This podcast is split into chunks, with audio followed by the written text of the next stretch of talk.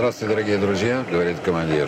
Добрый день, дамы и господа. Добро пожаловать на борт самолета. Я рад приветствовать вас на борту подкаста «Небанутые». Наш подкаст продлится примерно 30 минут. Забывших посадочные талоны. Просит пройти в зал регистрации. Стойка номер...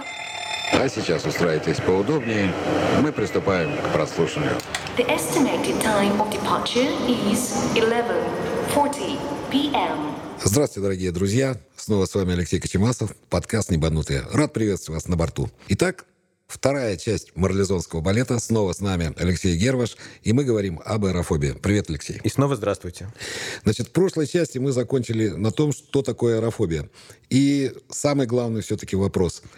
Есть ли пути лечения, есть ли пути выхода из этого состояния? Может ли человек преодолеть себя и все-таки побороть эту неприятную вещь? Безусловно, Ваше да, мнение, да. Безусловно, да. Аэрофобия вообще ни разу не причисляется к разряду неизлечимых э, заболеваний. Больше То того, есть все-таки это заболевание? Больше того, это не заболевание, а расстройство, что я начал говорить как раз. Да. Да. То есть э, разница между заболеванием и расстройством в том, что человек, у которого есть психическое заболевание, его нужно в некоторых случаях изолировать от общества, надевать смирительную рубашку, либо лечить э, серьезными психотропными препаратами. Это заболевание. А психические расстройства, да, в отличие от этого, ну, как расстройство желудка, можно его не лечить, оно пройдет само, да, как Эмоции, эмоции. а, Расстройство это немножко другое, это не просто эмоции. Просто эмоции это нормально. А расстройство, да, как мы говорили с тобой вчера по поводу аэрофобии, расстройство, которое приводит к избеганию, которое приводит к ухудшению качества жизни. Ведь аэрофоб, его качество жизни, это очень, на самом деле, незавидное. Потому что он не может там полететь туда, куда ему хочется. Он не может выбрать место отдыха, то, которое ему хочется. Даже если он летит, да, он две недели до полета изводит себя и близких этими ужасными предчувствиями. Он везде видит знаки. Там у него не включился телефон, это знак того, что самолет тоже не включится там, или выключится. А, ну, действительно, то есть э, я это вижу на курсах. У меня падает фломастер во время курса. Люди видят в этом знак, что завтра лететь не стоит, потому что фломастер упал, понимаешь? А, да, у психолога, который об авиации, да, еще да. упала Да еще и у пилота, на- ты и понимаешь? пилота, да, упала если у пилота упал фломастер, значит, э, да, то есть...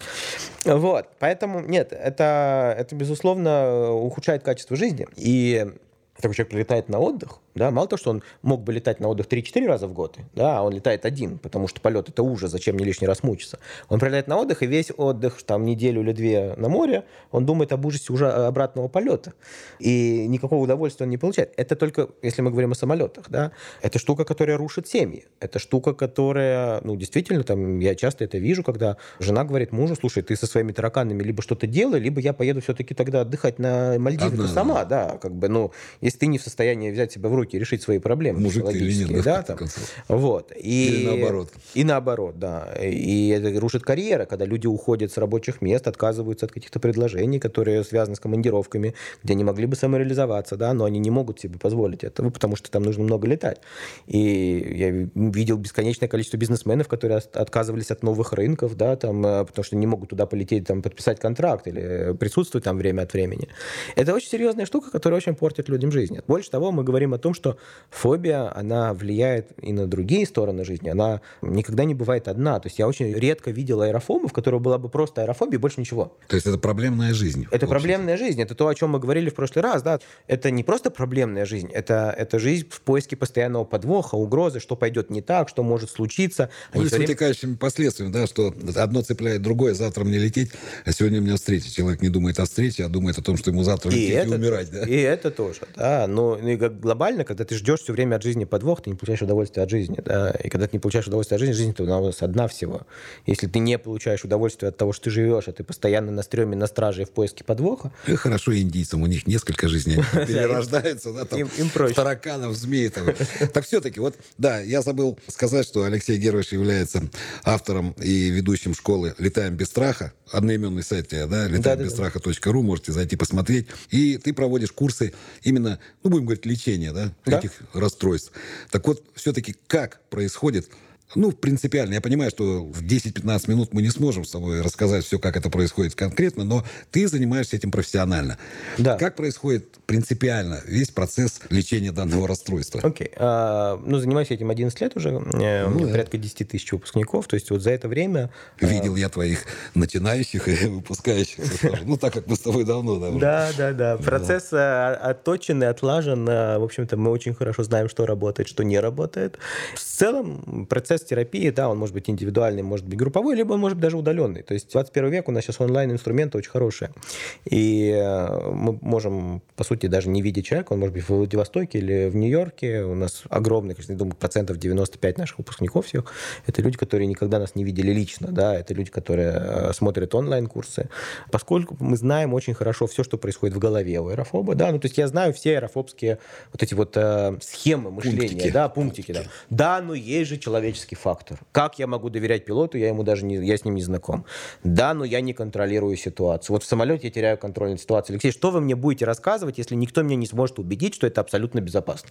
Да, но это же может быть тот самый самолет. Да, но есть же плохая погода, есть же метеоусловия, они могут быть внезапными. Да, но может уже быть неисправно. Да? То есть это вот пунктики аэрофобов. Да? И таких пунктов есть там порядка 50 у каждого аэрофоба.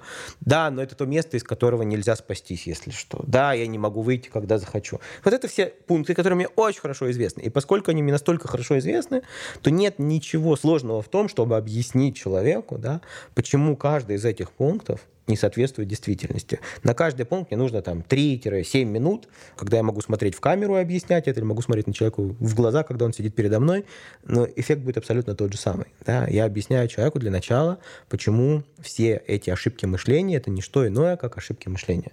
И я знаю за 11 лет, поверь мне, очень хорошо, что нужно объяснить, как нужно объяснить, каким тоном, какими словами, чтобы человек остановился, задумался и сказал, блин, как я мог или как я могла вот верить вот в эту чепуху и считать, что это правда. Да, но это есть люди, которые хотят этого, ну, как бы они хотят избавиться от этого, а ведь есть люди, наверное... Какой процент примерно аэрофобов? Ну, я понимаю, что это невозможно, потому что миллионы людей, там, миллиарды людей на планете, и не каждый тебе расскажет, что он действительно болен там аэрофобией, да?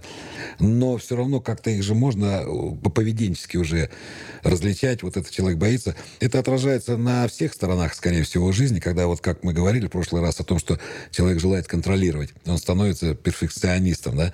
А на самом-то деле у проблемы несколько виднее. Вот, как известное графическое изображение цилиндра, да, если посмотреть это в профиль, это будет э, прямоугольник, да, если посмотреть в анфас, это будет круг, а истина где-то посредине получается. Mm-hmm. Вот сколько примерно людей приходят и сознаются в том, что они аэрофобы. Это, на самом деле, самая большая проблема во всей этой истории с аэрофобией. По сути, она одна проблема. Mm-hmm. Потому что поскольку аэрофобы люди мнительные, да, мы об этом говорили уже, подозрительные, то они видят два возможных сценария, оба плохие. Первый. Я приду, и мне ничего не поможет. То есть я опять буду чувствовать себя обманутым, я опять буду себя чувствовать плохим, и что у меня что-то не получилось. Мы сказали, что это перфекционисты. Перфекционисты очень нетолерантны к неудачам. То есть если у перфекциониста что-то не получается, вот у тебя что-то не получится, ты скажешь, окей, я извлек какой-то опыт, опыт это всегда со знаком плюс, круто, в следующий раз получится лучше. Ну, да? плюнул и пошел дальше. И пошел дальше, да. да. Может, даже не плюнул, а что-то вывел, сделал какие-то выводы, Ну, да. выводы Или, или да. даже отказался делать выводы, сказал, окей, ну это как бы исключение. Я там, по другому пути Один раз просто. из миллионов, да, ну, пример, да, вот мы с тобой там делаем посадку, да, там, предположим. Ну, я не знаю, как у тебя, может быть, у тебя нет, но у меня иногда получается не очень. Ну, там, от- отделение, э, избыток скорости, избыток вертикалки. Бывает такое, да? У меня это очень часто. У меня же стажеры, я их учу. Нет, даже без стажера, Леш, я думаю, что и у тебя бывает, наверное, да, там не идеальные посадки вы- выходят. Да, но если это... определенный допустимый промежуток, да, от и до, где ты можешь... Если ты вначале сделал, это вообще, то есть это если ты в конце этого допустимого, то это, ну, не совсем комфортно, будем говорить. А если ты выходишь и видишь, что у тебя не получается, то уходишь на второй круг. Конечно. Вот и все. Но если после касания, да, ты говоришь, начинаешь выедать себе мозг и говорить, о, боже, у меня не получилось, как я вообще могу теперь летать, у меня получилась там перегрузка, там, не знаю, 1,7 а, на касании, да, это плохо, обычно у меня 1,2 там, или 1,1, а тут 1,7, я такой секой, ты начнешь самовыжирать себе мозг, да, то ничего хорошего не будет. То есть мы можем, наш мозг может сделать из этого, сказать, окей. Это анализ. После это- этого происходит анализ короткий, да, почему так получилось, причина была там, там, там, там, там. Да. Окей, в следующий раз И, а, а что ты сделаешь, если ты не понимаешь причину, ты скажешь, окей, shit happens, да, ну как бы... Да, ну, так вышло. Ну так получилось, потому что это самолет, это, погода, это природа, да, в конце концов, там, не знаю, ветер взял и стих, да, у тебя. Да, да, всё что и угодно. Вот, и, или там наоборот, по- подхватил порыв или еще что-то, да. То есть это для нас не будет такой катастрофой, да, это как бы, ну вот, уже ужасом ужасным, что у нас что-то там не получилось. Мы в состоянии либо плюнуть, либо проанализировать, да. То есть ты указываешь людям именно на ошибки их мышления и восприятия ситуации. Конечно. Вот сам по себе, не да? указываю, а дискутирую скорее. То есть указывать То есть ты не пытаешь, работает. Если наводящий ввести вопрос. человек наводящий вопрос, Да, да, да. Что, чтобы он сам увидел Конечно, свою ошибку конечно, в своем конечно. восприятии реальности. Да, так вот, мы говорим о том, что для аэрофоба есть два негативных сценария, если он пойдет лечить свою аэрофобию. Первый негативный сценарий у меня не получится, тогда я буду чувствовать себя плохо, у меня не получилось, я ошибся, они нетолерантны к ошибкам. А второй, это у меня получится. Оба сценария для него ужасны, потому что если у меня не получится, я буду чувствовать себя плохо, потому что у меня не получилось. Меня опять обманули, мир опять плохой, враждебный, опасный, кругом опять подвох. Да? Если у меня получится, то это тоже хреновый сценарий, потому что если у меня получится, я не летаю, потому что я боюсь, потому что это якобы опасно. Он, слово якобы он не, не использует, это мое слово, да. Я приду на курсы, Гервиш меня убедит, что летать не опасно, я полечу и разобьюсь, потому что летать опасно. И да. опять меня обманули. И опять, да, теперь меня обманула жизнь в очередной То есть я ему поверил, а он меня обманул, да? И тут даже вопрос не обмана уже, а вопрос жизни. То есть человек реально считает, что это вопрос его жизни и смерти. Поэтому идти на курсы, а потом же надо лететь. А если, например, у меня групповой курс в Москве проходит, да, если это не заочный курс, а групповой, у нас третий день полет. Пусть он не обязательный, пусть он по желанию, да, но человек понимает, что ему придется пойти и полететь. Потому что, ну, как бы научиться боксировать без выхода на ринг там или плавать без входа в бассейн не получится. Ну, наверное, надо будет лететь. Да, а как это я полечу через три дня, я ж так боюсь. И вот эти два сценария, они настолько плохи оба для него, что в конечном итоге 99, ты спрашивал, сколько процентов Да-да-да. а, аэрофобов придут лечиться, так вот 99.9 не придут. Только один аэрофоб из тысячи обратится за профессиональной помощью. Остальные 999 будут всю жизнь мучиться, избегать. В конце концов, они, скорее всего, просто перестанут летать напрочь. Да? Они будут ухудшать качество своей жизни, жизни своих семей, да? Упускать карьерные, друзей и так далее. да. э, карьерные какие-то истории. Да? У них будет дальше падать самооценка. Потому что наша самооценка? Наша самооценка – это про то, что я могу делать то, что другие не могут. Самооценка растет. И наоборот, если я не могу делать то, что могут все, самооценка падает. Если я не могу летать, например, да, то моя самооценка продолжает ухудшаться. А с ухудшением самооценки увеличивается перфекционизм, увеличивается тревожность, получается замкнутый круг. Вот это самая большая проблема в аэрофобии. Не в том, что это какая-то там сложная ситуация, ее исправить или устранить, а в том, что люди настолько мнительны, настолько подозрительны, и настолько они видят два сценария как недопустимые для себя, что мне не получится, и что у меня получится тоже. Да, Пойдешь налево, коня потеряешь, направо голову. да, да. да. А по центру? А постоишь здесь, так вообще сейчас. Да-да-да. Да, вот, из той же, из той же самой оперы. Вот, так, э, это, это то, что мешает. Больше ничего не мешает. А дальше дело техники. То есть есть работа с ошибками мышления, есть работа с недостатком знаний об авиации. Все равно мы компенсируем этот недостаток знаний, потому что Ну у нас- да, общий кругозор. да, у нас же авиацию, по сути, людям рассказывает Леша Кочемасов. Ну, есть еще Денис Окой, но он больше там... так, Технически. Технически, да, вопрос больше для Очень пилотов грамотный даже. парень, да, грамотный, хороший, да. А в принципе авиацию рассказывает Леша Кочемасов. Больше у нас э, в России, в русскоязычном мире даже, я бы сказал, да, никто не считает необходимым с людьми вообще разговаривать. Да, как у нас КВС, у нас вот летает молча Не всех. кроме Леши Кочемасова, да, все остальные летают, ну, я сказал бы, там, 90, опять же, 9,9%, э, стандартную заученную фразу про самый новый парк, э, и, и- и на этом все, да. Нет, ну, я действительно разговариваю с пассажирами, и очень много в полетах, ну, опять же, когда для этого есть условия, время, ну, даже когда и условия не совсем подходящие. Буквально вот два дня назад, когда в Краснодаре был там всемирный потоп, заливал их, гроза была там жуткая. Ну, я не являюсь врачом, я не являюсь психологом, и моей задачей не стоит излечить аэрофобию или еще что-то. Просто ну, мне это нравится, полеты. Я от этого получаю кайф от полетов. Даже вот уже по прошествии больше там 35 лет летаю, мне все равно нравится летать. Мне просто хочется делиться. Ну, что там кричать? Ну, посмотрите, какие там тучи, какая гроза красивая, да, как там льет, заливает там или еще что-то. Опять же, со своей точки зрения, что люди же не знают этого, им никто не говорит, мне хочется просто поделиться. Коммуникабельность такая, да, ну, должно быть между пилотом и пассажиром все-таки какая-то связь. Потому что, ну, действительно, наверное, просто неприятно, когда ты едешь в том же метро, да, поезд чучук, чучук, чучук, чучук, чучук. Куда он там едет в темноте? Что он там куда едет? Там стрелки расходятся. Технически я знаю. А если бы там, допустим, мне машинист говорил, сейчас мы будем проезжать, там у нас здесь больших крыс находили, да, там еще. Ну, я поржал, мне было бы, наверное, интересно. Да, кстати, ты молодец, огромный, большой тебе респект, потому что то, как ты разговариваешь с пассажиром, это действительно это не имеет аналогов. И мне кажется, что с психологической точки зрения это дает им ощущение как раз, ну, во-первых, то самая иллюзия контроля, которую они хотят, и во-вторых, то, что обычно в детстве у них не случилось. Вот э, почему люди становятся тревожно-мнительными, да, мы говорили об этом в прошлый раз, что в детский период их э, времени, да, их становления их психики не воспиталось доверие жизни, да, через отсутствие доверия родителям. А вот это отсутствие доверия родителям, оно как раз через недостаток эмоциональной близости с родителями, да. И вот они чувствовали себя оторванными, да, от родителей. И вот эта история, которую ты делаешь, да, когда ты с ними разговариваешь, когда ты им что-то объясняешь, где-то с юмором, где-то еще что-то, ты им компенсируешь во многом нехватку вот этой эмоциональной близости, да. Почему аэрофобы лучше себя чувствуют в бизнес-классе? Это факт, свершившийся, да? Почему Да, бизнес-классе? наливают, наверное, потому что Нет, нет, нет, нет, нет, вообще даже не из-за этого. Очень часто они даже и не пьют, потому что они очень мнительные, и они боятся потерять контроль над собой, потому что если они выпьют там и так далее. Настоящий аэрофоб это, это не про этих дебаширов, которые Ну, алкоголики. те люди немножко другая. Это другая история, да. как бы. Эти, они тише воды, ниже травы, на самом деле, в самолете. Они боятся перевесить самолет, если они будут дергаться сильно. Ну, центровка там. Да, да, да, да, да, да. Вот. Поэтому то, что ты делаешь, это действительно очень-очень ценно. Ты восполняешь им дефицит вот этого заб- заботы. То же самое, что делает стюардесса в бизнес-классе, по сути. Она садится на корточки перед пассажиром, она ему улыбается, она спрашивает, как к вам обращаться. Пассажир чувствует не брошенным себя, он чувствует некий коннекшн, да, некую связку с чем-то. Это уже для аэрофоба очень немаловажная история.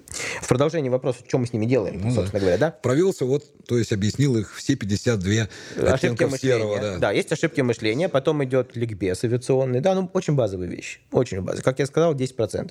Очень Чисто базовые. кругозорная... э, Подъемная сила, откуда она берется, да, что самолет у нас, он прежде всего самолет, он не моторолет, Ну откуда она берется, что она не девается даже в случае отказа двигателя, даже в случае отказа двух двигателей. Планера вообще нету, да, мотора, и все равно он летает. Да, да. вот, ну, как бы такие вещи базовые. Метеорология, э, откуда берется турбулентность, грозовая активность летом, да, там, видимость, взлеты, посадки, как они все делаются, собственно говоря, там, системы э, вспомогательные, АЛС, АРС и прочее, э, да. И это вот минимальные авиационные знания, потому что я знаю, где тонко там рвется, да, то есть им нужно все контролировать. Например, мы делаем заход в облаках, весь заход в облаках происходит. У них паника от того, что они не видят землю, то есть у них нет контроля, да, над пространственным положением самолета. Ну да, я им объясняю, что есть система АЛС, есть система АРС, есть э, приводы дальние, ближние, средние, да, как мы их проходим, есть схемы захода на посадку, почему мы там э, делаем это лесенкой, да. Да, самый такой, как вы видите, куда вы летите, да, когда там облака. Это мы все объясняем. Опять же, честно, 10, может, максимум 15% дает эффекта, не больше. Ну, опять же, наверное, тем людям, которые просто заинтересованы, да, которые слушают. А ведь есть люди, которые и не слушают. Это они все с большим Прошли мы теоретический курс. Прошли мы Ты их теоретический ведешь курс. в самолет. Подожди секунду. Да. Еще до того, как надо привести их в самолет, потому что в самом теоретическом курсе самое главное это не то, что до сих пор. Ошибки мышления это очень важно, э, авиация менее важно. Дальше у нас идет работа с эмоциями, да, потому что все люди, которые ко мне попадают на курс, это люди, у которых с эмоциями полный раздрай, которые не понимают своих эмоций, они не знают, хорошо это или плохо, допустимо это или недопустимо, будут они за них наказаны или не будут. Вот люди, которые не разделяют, что такое страшно, что такое опасно, люди, которые действительно, вот у них полный компот в голове из эмоций, рисков, опасностей, мыслей, знаков. Вот это все как бы в одном огромном таком страшном шаре, который называется ужас. Вот. И поэтому есть э, эмоциональное образование, мы это называем, emotional education. То есть мы работаем с людьми, рассказываем, как работает механизм страха, как механизм страха перерастает в механизм паники, как работает физиология, как работает мозг, как работает психика. И вот эти все вещи, это очень важно. На самом деле это самая важная часть курса. Вот это заключает теоретическую часть. Да? Потом мы намечаем план, что делать. У нас есть очень четкие алгоритмы, что мы делаем, что мы не делаем. Да? Потому что очень часто аэрофобы совершают огромное количество поступков, каждый из которых для мозга является подтверждением того, что он в реальной опасности. Пример, вот он пришел, вот он выключил телефон, трясущимися руками и требует от всех вокруг выключить, чтобы ему показали, что действительно у всех выключены телефоны. Хотя нет требований выключать телефоны, да. То есть такой гиперсейфити, да. И вот эта вот гипер попытка обеспечить свою безопасность, она тут же для мозга является подтверждением того, что он в опасности. Понимаешь, да? И вот это вот все там затыкание ушей, глаз, там наушники, музыка на взлете, затягивание ремней потуже там обязательно, да. То есть все попытки себя обезопасить. Это все действия. И мы эти действия учим людей менять на другие действия. А попробуй, да? А попробуй. А попробуй, да. И вот это алгоритмика. Потом второй день мы идем с ними на тренажер. Мы идем на профессиональный пилотский тренажер, Level D. Э, Я пилотирую, объясняю, показываю. Опять же, зачем? Для Во-первых, они не верят. Когда я им говорю, что самолет может лететь и без двигателей, он планирует прекрасно, они не верят. Они вообще очень мало и плохо кому-то верят. И поэтому надо показать. Не только рассказать, но еще и показать. Да вот, я отключаю Ну, двигатель. Должно быть не аудио, а еще и визуальное восприятие того, что И происходит. кинестетическое, Это да, потому что там движения, кинестетическое, вот эти все, три турбулентность, да, там. Я им показываю, ставим турбулентность там какой-нибудь высокого уровня, и я им показываю, чтобы смотри, вот высота, вот она никуда не девается, вот флайт-директоры, мы летим по ним, как мы и летели, да, никуда самолет с них не сходит, да, как поезд по рельсам как ехал, так и едет. Вот наша скорость, вот она как была, так она и есть, да, вот наш хединг, там вот как бы как и есть. И вот эти все вещи мы объясняем людям и показываем на тренажере. Но самый главный эффект тренажера, это я хочу, чтобы они все-таки испугались, и дальше попробовали тренировать те методы, которые мы обсуждали на теоретической части. Клин клином вышибают? Э, не совсем. Я же не просто засовываю их в самолет и говорю, вот, вот теперь вот, вот так, да, то есть мы чему-то научились, давайте теперь попробуем это, да. Есть упражнение такое, есть упражнение такое, есть действие такое, есть действие такое, вот так мы действуем, так мы мыслим, так мы относимся к своим чувствам, там, ты ты ты ты ты И вот это все можно потренировать на тренажере, потому что, ну, ты сам знаешь, что level D настолько реалистичный, что мозг сам да, перестает понимать, вообще ты в тренажере или ты в реальном самолете, примерно это одинаково все, да. Да, и... особенно для людей, которые не имеют представления, да, о реальных полетах в кабине и все остальное, это будет, ну, потрясением, да, я скажу, потому что, когда мы с тобой начинали, не на профессиональных тренажерах, помнишь, да, Да, когда да, да. еще... И то, то есть я как профессиональный пилот, я понимаю разницу огромную между профессиональным тренажером и непрофессиональным, но для человека, пришедшего впервые, попавшего в кабину, ему лампочка важнее, чем как там усилие на штурвале а, отображается, да, вот так вот. И, естественно, как бы во всей этой истории э, это второй день, он тоже важный, но не такой важный, как первый, да, все-таки. Вот самый важный день это третий, это заключительный полет, когда мы действительно там берем всей группой, это а, абсолютно не обязательное условие, то есть человек может сказать, я хочу прийти только на первый день или на первые два дня. Обычно все записываются на первые два дня, потому что если бы он легко записался бы на третий день, значит, он не такой уж и аэрофоб. Да, ну как бы, если человек действительно аэрофоб, он не пойдет на что-то, что требует полета. То есть он, соответственно, обычно... Сначала попробуй, да? Обычно Ногой два. в воду, горячая или она холодная? Да, а потом скажешь, все равно горячая или все равно холодная, даже если она холодная, наоборот. А горячая. много отказываются по статистике от третьего дня, А, от реального полета? Смотри, обычно так. Например, в группе у нас 20 человек. Да, обычно где-нибудь 3-4 записываются на все три дня сразу. А, остальные там 16-17 записываются на два дня. Вот из этих 16-17, наверное, человек 10 в конце концов летит. То есть те, которые не собирались лететь, человек Ну, опять 10... же, те же 30-70%, то есть 70% из них летит, а да, 30 а три- а 30 нет. Да, ну, опять же, понятно, что бывают разные, разные э, причины, да, бывают финансовые причины, Не, ну, все-таки это там, а, это не Я дешевое удовольствие. психологического А, состояния. Есть психологические причины, есть э, причины логистические, там кому-то детей не с кем оставить, еще. Иногда это маскируется, естественно. То есть Придумывается. человек придумывает, что мне не с кем там детей оставить, хотя на самом деле есть э, там Бабушки, дедушки, бабушки, да. дедушки в соседнем подъезде, ну, неудобно в воскресенье их просить. Собака-гуляка, да, с собакой погулять. Да, да, да, да, обычно. да. Вот. Но где-то вот э, из тех, кто не собирается лететь, там из 16-17 обычно там человек 10 летит. То есть в конечном итоге у нас из 20 пришедших на группу 13-14 человек летят, и 5-6-7 не летят. Это вот обычный такой сценарий. Вот. Хотя мы всегда говорим, что полет это очень-очень важная составляющая, потому что в полете мы же не просто летим. Ну, естественно. Я рассказываю, я комментирую, мы работаем. Если кто-то э, сильно нервничает или там вплоть до паники, то я знаю, что ему сказать, как ему помочь. Мы там в аэропорту делаем целую экскурсию, рассказываем там, кучу всего интересного про авиацию, как это все устроено. Вот, поэтому... А вот смотри, Леша, а не получается так, что, допустим, выполняя полет с тобой, а человек видит тебе защиту, да? То есть вот я с Гервашем полетел, потому что он молодец, он мне все рассказал, с ним безопасно, потому что он все знает. А потом у него возникает опять это чувство, что, ё-моё, ну со мной же сегодня Леша-то не летит. Вообще нет. Вот ты знаешь, парадоксально, есть- ни, ни разу не сталкивались с подобным. Вот за 11 лет ни разу не было такого. Видимо, те инструменты и знания, которые человек получает, да, они достаточные для того, чтобы потом не иметь зависимости от Герваша, чтобы лететь там обязательно именно со мной. Вот. Что мы еще делаем, да, там уже есть такой совсем уже мега продвинутый курс. У нас есть курс «Мой экипаж» называется, когда мы берем а, в Европе небольшой самолет пятиместный, а, вот очень продвинутый, очень крутой, но люди, которые уже прошли базовый курс, да, и теперь хотят еще больше Экстрима. Это не про экстрим, нет, Леш, это, они, это люди не очень любят экстрим. Это люди, которые хотят еще больше понять авиацию, посмотреть на это своими глазами, уже, понимаешь, Ну, заинтересованность появляется. Заинтересованность появляется, да. Люди, которые хотят избавиться от остатков аэрофобии, да, где-то там подчистить что-то.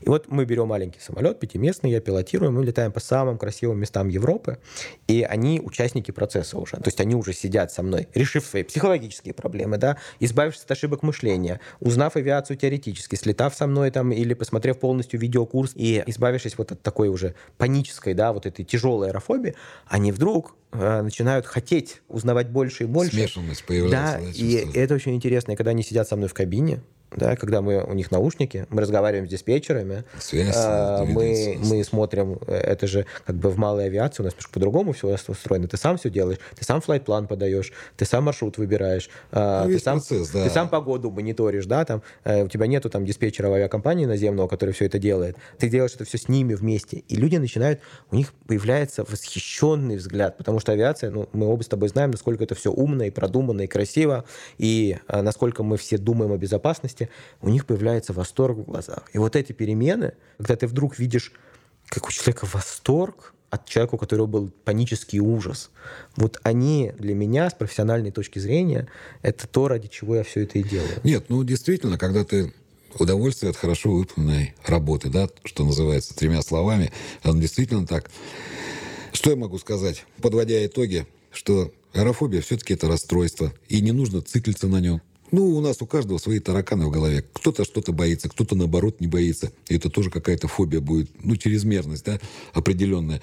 Есть же люди, которые там по краям крыши бегают. Я, вот я, например... Сумасшедший, Леш. Что тут скажешь? Я говорю, что я не боюсь встать на край крыши. У меня нет ощущения опасности, не, не опасности, у меня нет страха. Но я прекрасно знаю, что это опасно встать на край крыши. И я не боюсь туда встать. Ну зачем? Какой смысл? Да? Я бы боялся стать на край крыши. У нас у каждого свои Да, тараканы, свои тара- свои- психолог. да. Это даже не тараканы, это э, свой уровень там, да, когда срабатывает адреналин. И на краю крыши у меня бы он, безусловно, сработал. Просто для меня Ну, не сработал и сработал. Понимаешь, да? It's dangerous. Зачем?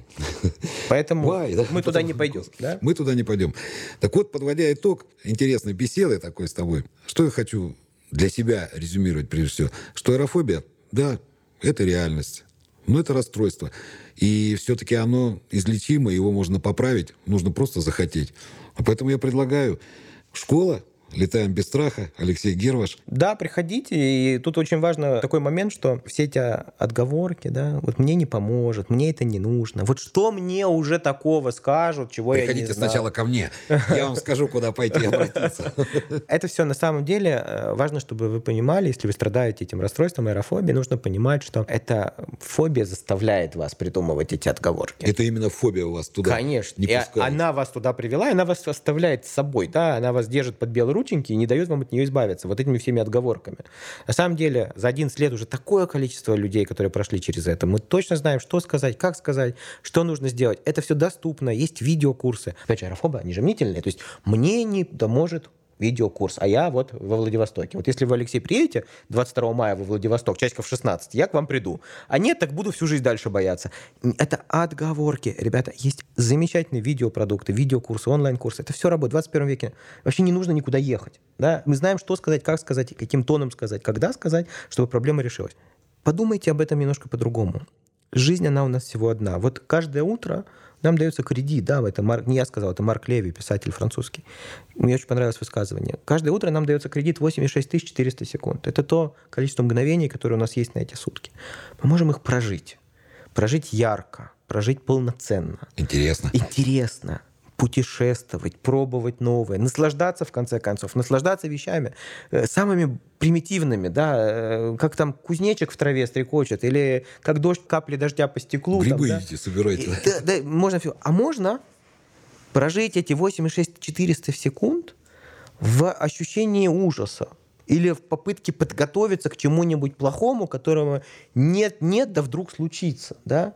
И ты будешь всю жизнь жить вместо того, чтобы потратить этот кредит 8,6 400 секунд На себя. на себя, а можешь его потратить на ерунду, на беспокойство, на тревогу. Ребят, тревога, она абсолютно, говоря по-русски, беспонтовая штука. Почему? Потому что, ну, у всех же из вас было, что вы беспокоились про А, а случилось Б, правда? Было же такое?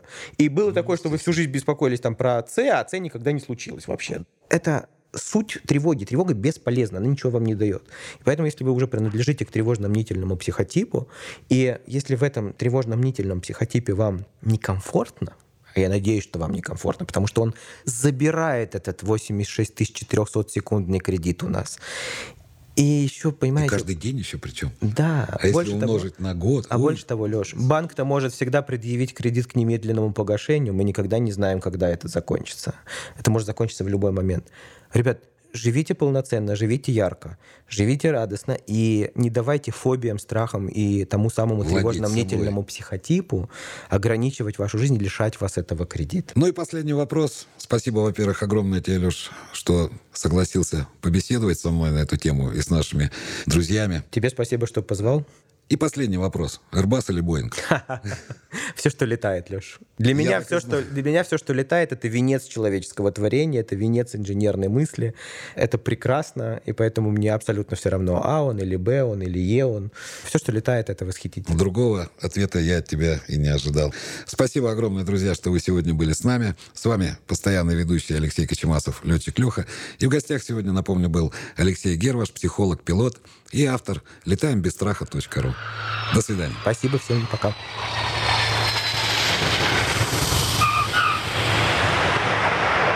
Дорогие друзья, говорит капитан, на этом наш рейс окончен. Спасибо, что вы были с нами. Подписывайтесь на подкаст «Небанутые». С вами был ваш летчик Леха. Всего вам хорошего. До скорых встреч. Air Company apologizes for delaying of your departure. Пожалуйста, не забывайте свои вещи. Мы с Питера в Сочи. Потом это, с Сочи сюда. Домой только завтра. Мы благодарим вас за полет и будем рады на встрече с вами.